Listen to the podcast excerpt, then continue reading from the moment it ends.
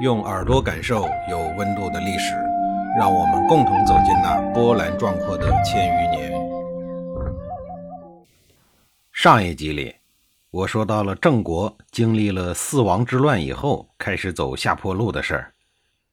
郑国在走下坡路的时候，作为国君的郑立公还是做了充分的反思。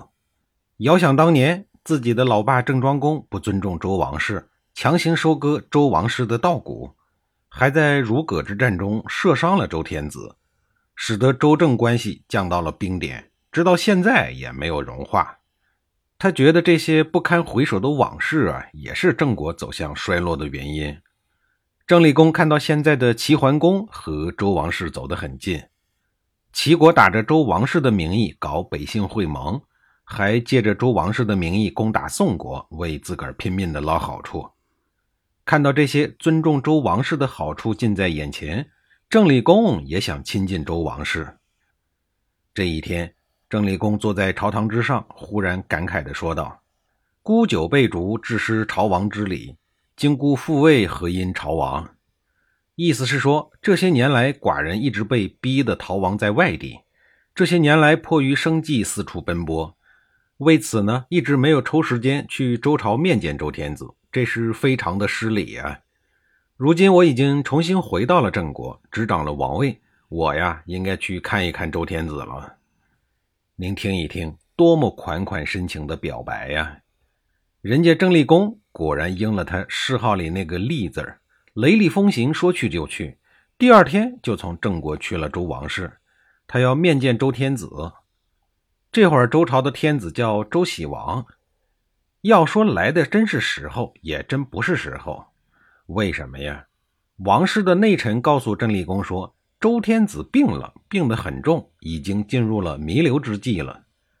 郑立公心想，既然这样，那就更得抓紧时间和周喜王见上一面了，表示一下关怀，说不准还能趁病之危给自个儿捞点什么好处。听说郑立公到访，周喜王把他招进了自己的病房，看到郑立公。病重的周喜王情到伤心处，忍不住落泪了。我周朝天下那么多的分封诸侯国，他们都在各自为政，根本就没把我周天子放在眼里。只有你郑立公还没有忘了我们呀。周喜王接着对郑立公说：“我主持周朝事务这么长的时间里，正是我大周朝衰败的时候，多亏了齐桓公能团结诸侯，保护我周王室的安危。”如今我病重了，恐怕不久啊就要去世了。太子姬浪还很年幼，也不能担当大事儿。我把外事儿托付给齐桓公，把内政就托付给郭公和你吧。我的弟弟姬子颓强暴无礼，打着周王室的幌子干了不少坏事儿。我很担心我死了以后他会发难，危及太子图谋天子的位置。如今我只能把身后的一切托付给郭公和你了。这样呢，我也就死而无憾了。这一番话把郑立公说的是失声痛哭啊！这是什么呀？这是天子的临终托孤啊！我郑立公就是舍上身家性命也要保护太子。公元前六七七年，在位只有五年的周天子周喜王驾崩了。周天子驾崩，那叫国丧。按照周喜王的安排，在郑国。还有忠心不二的周朝重臣郭公的鼎力协助下，周喜王的儿子姬浪继位，史称周惠王。客观的说啊，别看周喜王临死之前说的可怜兮兮的，实际上他是一个运气超级棒的周天子。他在位的短短五年时间里，刚好遇上了齐桓公称霸中原，提出了尊王攘夷的口号。齐桓公是关东诸侯中第一个重视利用周天子的人。齐桓公的“尊王攘夷”的口号，让周天子的日子一下子就好过了起来。各国纷纷来朝，周喜王便骄奢淫逸了起来，大修宫殿，改善服饰，将好不容易积攒起来的一点积蓄又全部给花光了。现如今的周天子血液里，早已经没了他们祖辈当年的铁血因子。全部被安逸和懒惰所侵蚀。东周的周王室基本上就是诸侯们摆布的对象，靠着他们祖上留下的余晖，能过多久算多久。周惠王继位以后，延续了他父亲的策略，继续靠着诸侯们的支持过日子。周惠王升殿，当时春秋霸主的齐桓公领着大大小小的诸侯国都来拜见朝贺。周惠王十分高兴啊，一高兴就拿出了帝王家的看家本领，分封和赏赐来贺的全部诸侯与本朝的重臣及卿大夫们。不对，也不是全部的赏赐，而是刻意的漏掉了一个人。这个人就是周喜王临终之前担忧的那个人——姬子颓，当朝周天子周惠王的叔叔。要说姬子颓同志和周惠王一样，都是货真价实的洪恩代。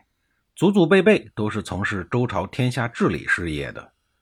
姬子颓是周庄王的儿子，也是周喜王的弟弟。由于姬子颓的母亲姚氏是周庄王身边的宠妾，因此姬子颓从小深得周庄王的喜爱。在他懂事以后，周庄王就指派归国大夫担任他的老师，以期教化他日后成大器。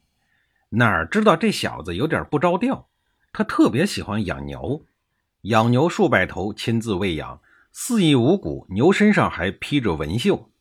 他还擅长给墓内喜欢沉默寡言的牛同志们取了一个特别有格调的名字——文兽。只要出门，前呼后拥的仆从们也都跟着骑文兽出行，践踏无忌。想象一下，一大群牛在周朝的王宫里横冲直撞，随处的大小便；在城市里无视交通法规，牛气哄哄。在田野里疯狂奔跑，践踏庄稼，这实在是不像话呀！按说，作为王室的公子，喜欢牛呢，倒也不是什么恶习。但是你用牛来横行，就有点招人恨了。是不是觉得自个儿喜欢牛，自个儿就牛了？那得看你有没有牛气的理由和本事。如果没有，还能招人喜欢吗？对了，西班牙人赶紧过来认祖归宗啊！你们玩牛是什么时候呀？我们这可是两千多年以前，两千多年前的伊比利亚半岛，我估计连人都没有，更别说牛了。即便姬子颓纨绔成这个德行，也没有影响他在老爸周庄王心中的印象。不知道是枕边风强劲，还是什么别的原因，周庄王竟然一度想改立他为太子，要干废长立幼的恶事儿。朝中大臣们知道了他要立玩牛的这个主意以后，便极力的劝说，说姬子颓是妾室所生，身份低贱，生性轻浮，即便登基了，也恐难服众。况且整个周王朝废长立幼，均无善终啊！周庄王还不至于昏聩到油盐不进，只能作罢。但周庄王的这个想法，还是在姬子颓的内心深处埋下了篡位的种子。周庄王死了以后，嫡子姬胡齐顺利继承了王位，是为周喜王。见兄长周喜王登基以后，姬子颓内心虽然不痛快，但是呢，也没有敢直接对王位造次。但是这不代表他在周朝的种种恶行就此终止。您想，就这么一个人，能让自己的大侄子周惠王喜欢吗？短命的周喜王继位仅仅五年就驾崩了。等到他的儿子周惠王登基的这一天，竟然封赏了所有人，故意漏掉了自己，这让玩牛的姬子颓坐不住了。他心想：我干不掉你老爸，还干不掉你这个毛头小子。万万没有想到的是，自个儿还没出手，大侄子周惠王就主动贡献了一个机会。周惠王和自己的叔叔姬子颓一样，生性贪婪，喜欢玩猎大型动物。区别是，叔叔整天骑着牛四处招摇，对牛爱护有加。他呢，他不喜欢骑，而是喜欢射杀。那么，这喜欢大型动物的叔侄二人能友好相处吗？他们的大型宠物能友好相处吗？下一集里，我再给您详细的讲述。